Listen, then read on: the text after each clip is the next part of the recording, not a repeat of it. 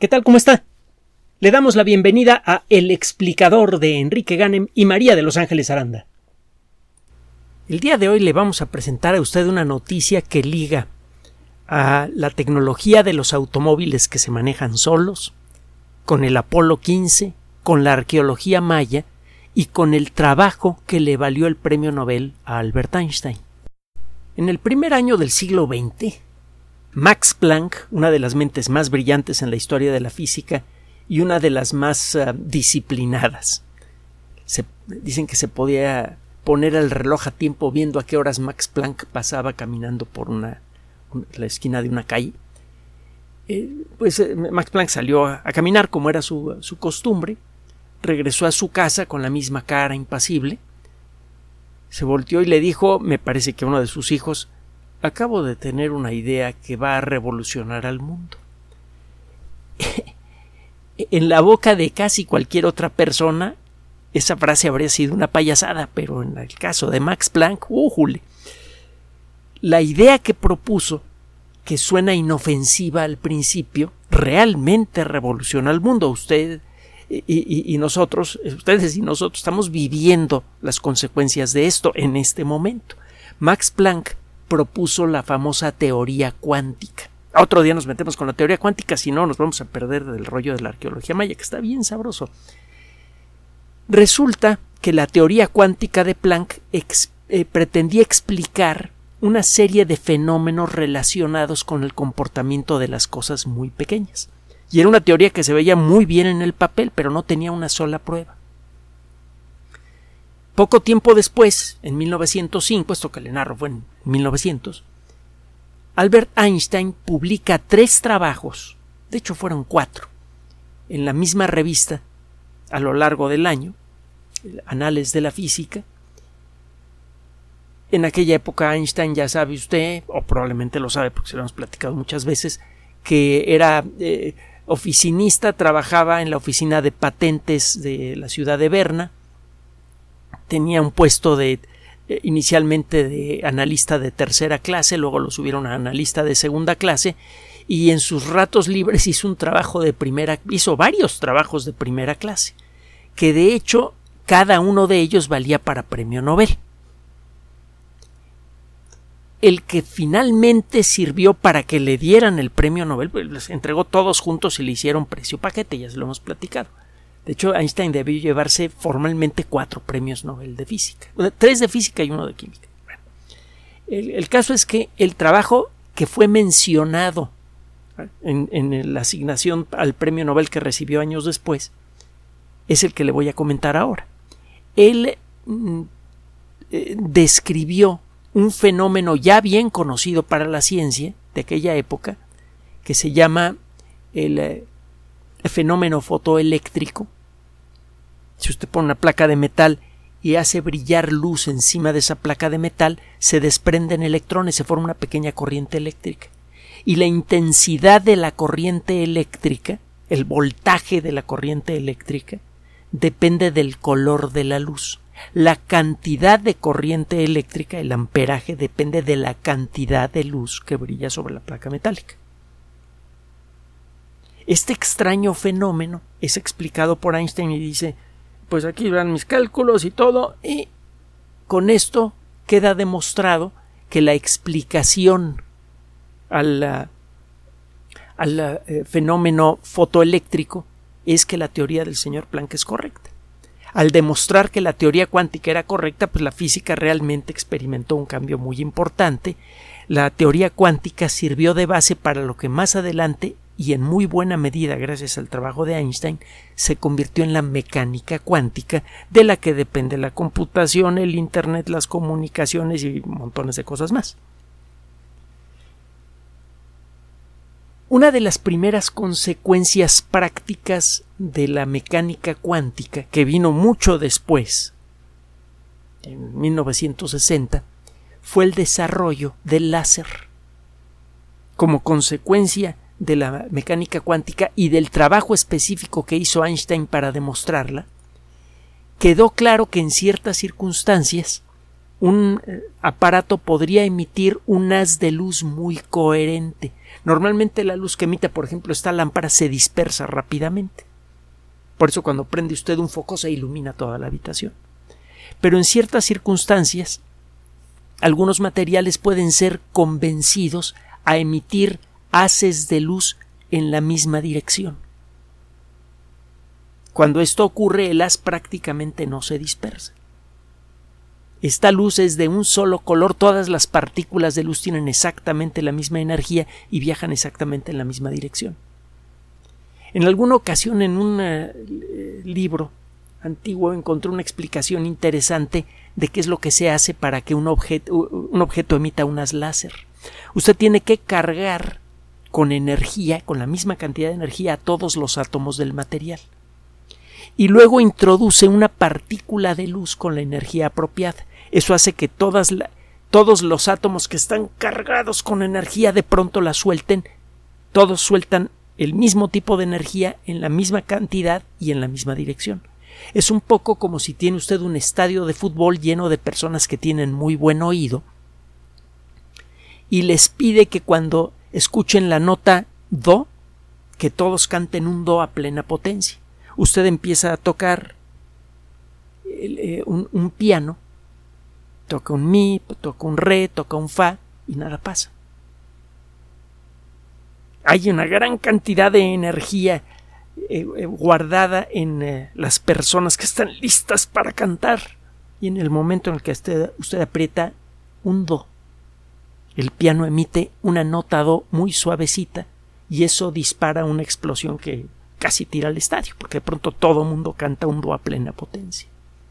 En el momento en el que usted estimula de la manera apropiada a los materiales del láser, esos materiales emiten un pulso de energía muy intenso del mismo color, del mismo tono musical, en el caso de nuestro ejemplo, y en la misma dirección. Bueno, es, esto que se había manejado en teoría se vuelve realidad en 1960. Se hace posible el el desarrollo del primer láser y como consecuencia de esto, en muy poco tiempo empieza a desarrollarse una tecnología alrededor del láser que con el tiempo resultó ser verdaderamente fantástica. El láser casi inmediatamente empezó a ser utilizado, por ejemplo, para cortar metales y otros materiales con gran precisión. Eh, bueno, otro día platicamos de las aplicaciones del láser porque sirve, sirve hasta para detectar señales muy débiles. Una variedad de láser que se llama Maser, que trabaja con microondas, pero con el mismo principio, ha servido desde hace un buen tiempo para amplificar las señales increíblemente tenues que son detectadas por radiotelescopios. El desarrollo del láser en muy poco tiempo empezó a servir para, entre otras cosas, crear sistemas capaces de medir la altura o, las distancias con gran precisión. Hemos platicado recientemente del desarrollo del radar en la Segunda Guerra Mundial. El señor Robert Watson Watt y su equipo desarrollan una tecnología basada en ondas de radio.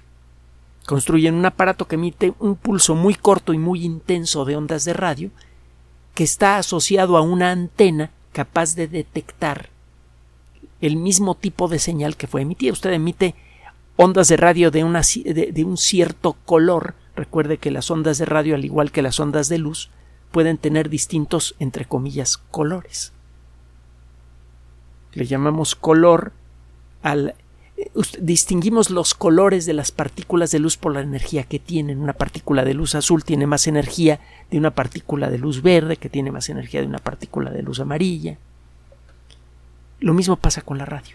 Usted emite un pulso de radio de una cierta frecuencia, de una cierta energía, y construye un circuito electrónico capaz de detectar ondas de radio de la misma energía usted apunta su radar en una cierta dirección, emite un pulso de radar muy corto y cuenta cuánto tiempo pasa entre que emite ese pulso y recibe usted un eco. El mismo, la misma antena puede estimar la dirección del cielo de donde viene el eco. Usted sabe de qué región del cielo viene el eco y sabe cuánto tiempo pasó entre que emitió su señal y recibió usted el eco. Como sabe a qué velocidad se mueve la luz, puede calcular la distancia. Con este dispositivo usted puede decir, mira, en esta zona del cielo hay un avión a tantos kilómetros de distancia. Incluso si usted está repitiendo este proceso muchas veces puede ver la trayectoria que lleva y la velocidad. El radar en la Segunda Guerra Mundial sirvió en buena medida para que Inglaterra pudiera defenderse del asalto alemán, que de otra manera no, habría tenido oportunidad, y le sirvió también para aterrizar aviones en la niebla. Los aviones que regresaban de Alemania después de, haber bombardeado ese país en la noche, eh, muchas veces se estrellaban porque llegaban en condiciones eh, climáticas muy difíciles. Gracias al desarrollo del, radar, fue posible guiar a estos aviones para que aterrizaran con seguridad, incluso en las noches más oscuras y, en los cielos más sucios. Eh, le platicamos también que hay una novela de Arthur C. Clarke, el autor de 2001 Odisea del Espacio, que se llama en inglés Glide Path. En español sería algo así como Ruta de Descenso. Ha sido traducido con varios, eh, eh, con varios títulos diferentes, pero con la misma idea. Se la recomendamos, es una muy buena novela que además le narra algo de manera novelizada de lo que fue el origen del radar, porque Arthur C. Clarke en aquella época era un joven, eh, recién salido de, sus estudios y participó de una manera muy limitada, pero participó en el desarrollo del radar. Bueno, el radar entonces le permite a usted calcular la distancia a un objeto. Si usted hace lo mismo pero con luz, puede hacer este proceso con mucha mayor precisión y con mucha mayor rapidez. Usted puede apuntar un haz láser a un objeto, por ejemplo la superficie del suelo, y medir muchas veces por segundo la distancia que hay entre su emisor láser y el suelo. Si usted vuela a la misma altura sobre el suelo y tiene prendido este dispositivo que funciona como el radar pero con luz, a estos dispositivos se les llama LIDAR porque usan light, es decir, luz, en lugar de radio, ondas de radio.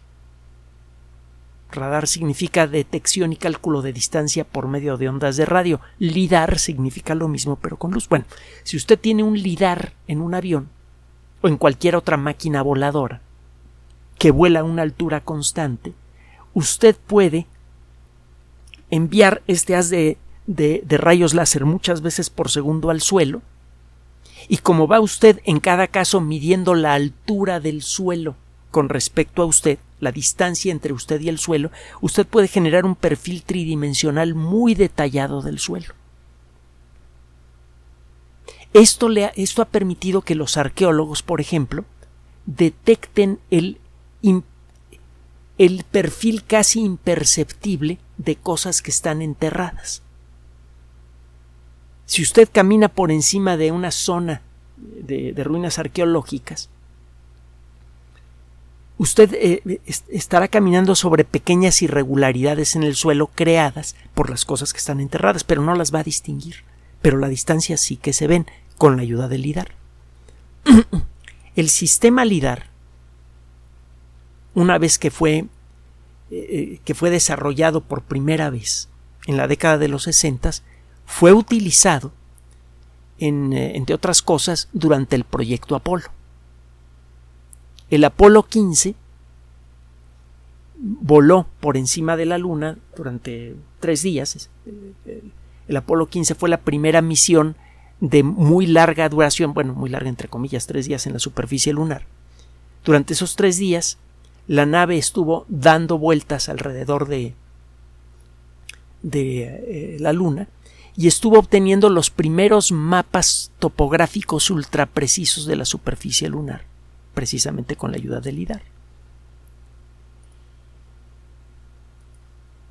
El LIDAR no eh, tuvo mucha aplicación durante mucho tiempo porque eh, los sistemas eran costosos. Las lámparas láser, por ejemplo, eran muy difíciles de construir, muy caras, muy inestables. Entonces poner un lidar en un avión era costosísimo. Esto comenzó a cambiar gracias al desarrollo de los sistemas láser que son ah, eh, eh, bueno que utilizan eh, semiconductores superconductores bueno ese es otro rollo con usted puede fabricar un láser con la misma tecnología con la que fabrica chips de computadora y usted puede fabricar chips de computadora en grandes cantidades y a costos ridículos. Eso se hace también con los emisores láser desde hace tiempo. Esto empezó a abaratar la tecnología LIDAR, pero lo que la ha hecho realmente ubicua es el desarrollo de las computadoras poderosas, las microcomputadoras poderosas y también de los robots voladores baratos, los famosos drones. Los drones modernos son capaces de volar por mucho tiempo a una altura muy pareja. Como utilizan tecnología GPS para, eh, eh, para navegar, usted puede programarlos para que vuelen a una altura muy exacta. Entonces usted lanza estos drones por encima de una zona en donde sospecha que hay restos arqueológicos. Estos robots los eh, drones grandes pueden volar por mucho tiempo, por muchas horas, y pueden hacer mapas muy grandes y muy precisos de grandes áreas. Esto es precisamente lo que se viene haciendo desde hace tiempo en, zona maya, y ya no se han hecho descubrimientos muy importantes. Hace poco le narramos uno, pues ahí le va otro que probablemente es de lo más espectacular que se ha descubierto en relación a la cultura maya en mucho tiempo. Resulta que un grupo de investigadores, principalmente geólogos, acaban de publicar un trabajo en una revista que se llama Ancient Mesoamérica, es decir, Mesoamérica Antigua. Un trabajo verdaderamente espectacular. Este trabajo lo realizaron en la frontera entre México y Guatemala. Allí existe una llanura. Eh, recuerde que para la geología no existen, bueno, para la ciencia en general no existen fronteras. Las fronteras, las fronteras nos las hemos eh, inventado los seres humanos. Resulta que en la frontera entre eh, Guatemala y México hay una llanura que se llama o bueno, los geólogos le llaman la llanura kárstica de Mirador, Calakmul. El término karst se escribe con K. Lo usan los geólogos para referirse a terrenos eh, muy peculiares que, están, eh, que son construidos como consecuencia de la destrucción por erosión de rocas solubles en agua. Por ejemplo, eh, la roca caliza o la dolomita. Estas rocas, cuando les llueve encima, se van disolviendo poco a poco y la superficie se vuelve irregular. De hecho, en casos extremos resulta prácticamente imposible caminar por terrenos kársticos porque eh, las irregularidades son tantas y tan seguidas que no hay forma de colocar el pie sobre una superficie firme la superficie de este lugar parece como la superficie de una hoja de papel de lija amplificada. Estos terrenos kársticos son especialmente agresivos en ambientes tropicales. Llueve mucho, la roca se disuelve mucho y se forman estos terrenos que tienen superficie como de lija. Son lugares de gran importancia para la geología porque es precisamente en terrenos kársticos en donde es muy probable encontrar reservas petroleras. Aproximadamente la mitad de las reservas de petróleo los encuentra usted en, zonas kársticas. El petróleo se forma por la descomposición de los restos de, seres vivos, eh, principalmente de eh, bichitos microscópicos.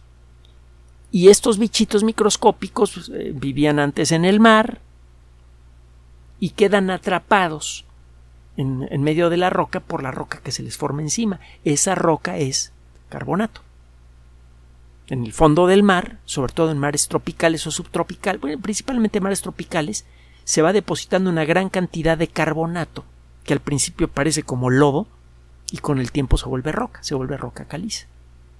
Si usted encuentra terrenos ricos en rocas hechas de carbonato, la probabilidad de que existan bolsas que atrapan restos de seres vivos desde hace mucho tiempo y que se han convertido en petróleo es muy alta.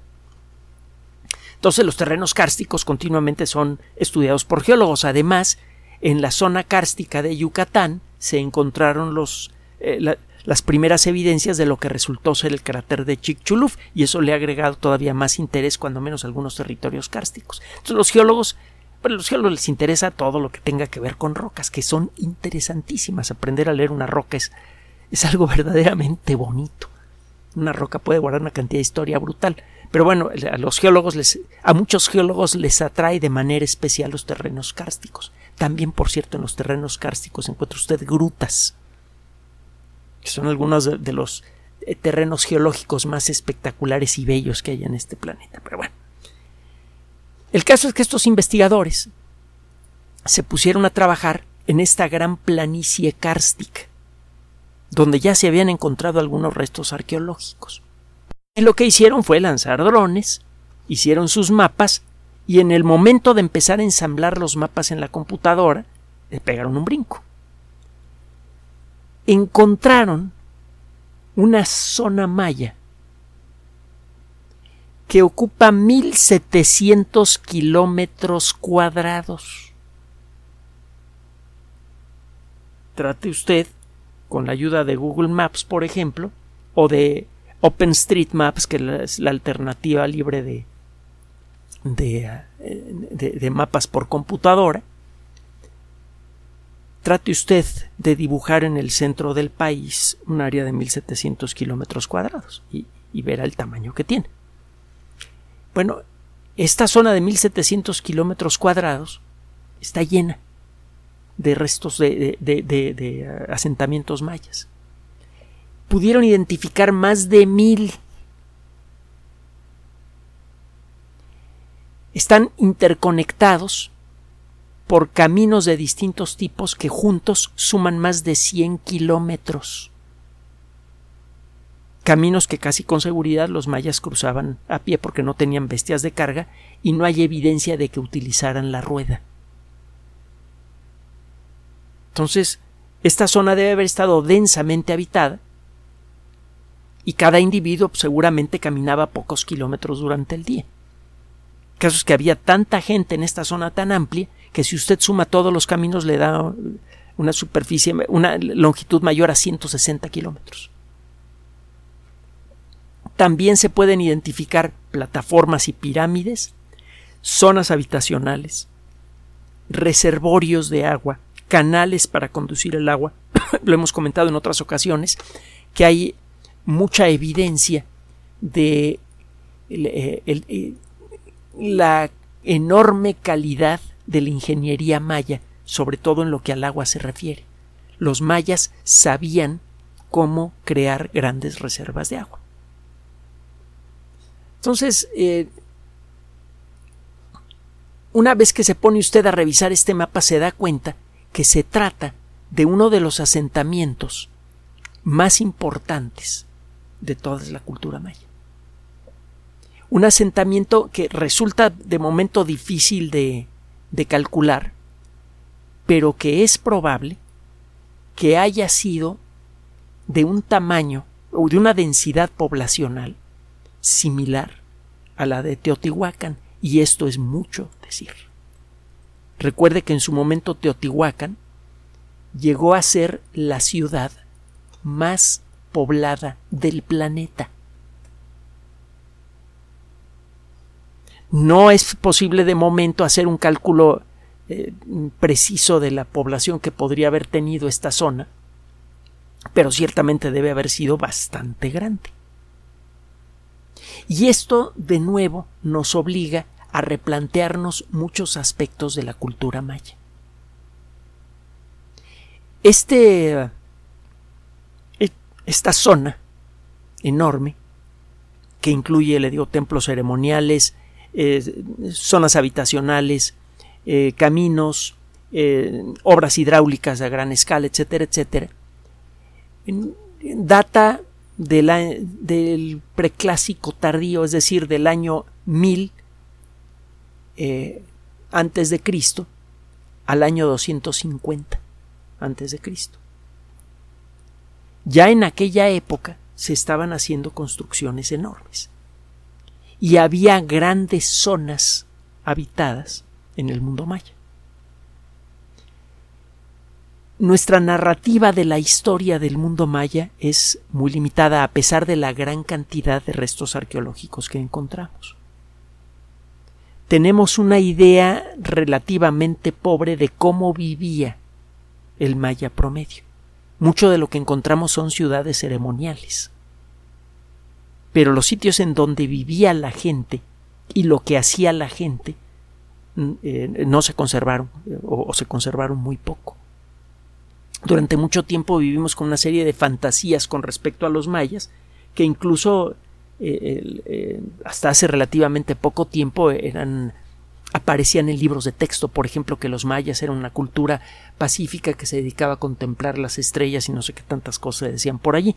Eh, en, la práctica, los mayas resultaron ser, en su momento, guerreros, a veces brutales, resultaron ser grandes comerciantes que establecieron rutas muy, muy grandes y muy nutridas de comercio, también lo hemos platicado en su momento, y ahora empieza a aparecer evidencia de la existencia de grandes zonas, de grandes megalópolis para su época, en donde seguramente vivieron decenas o quizá varios centenares de miles de personas.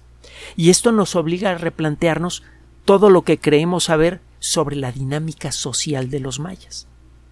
Usted no puede crear una zona tan grande y mantenerla por un tiempo importante si no existe una estructura social bien definida y muy dinámica.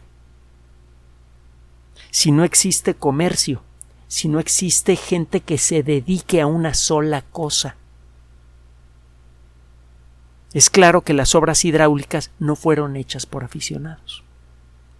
Entonces, cuando usted se pone a revisar toda esta evidencia, la narrativa que teníamos sobre lo que era la dinámica del mundo maya se cae. La cultura maya fue mucho más dinámica, mucho más potente de lo que nos habíamos imaginado.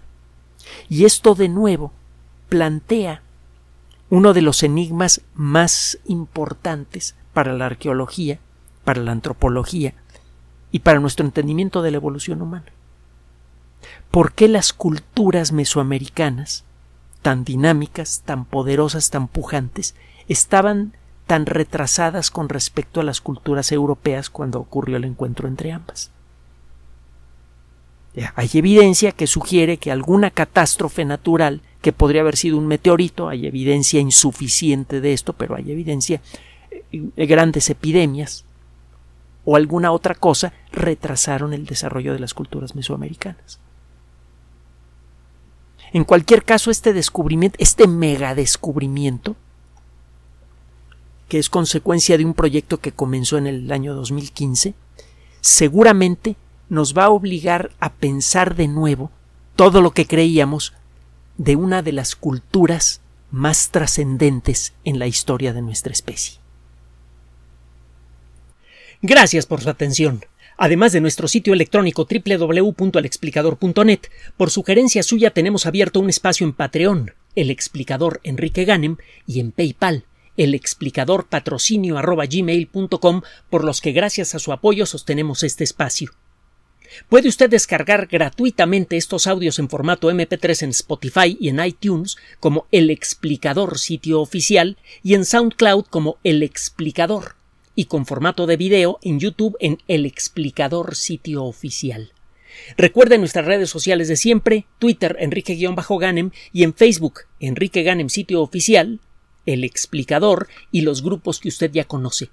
Finalmente, El Explicador siempre somos María de Los Ángeles Aranda y Enrique Ganem. Gracias.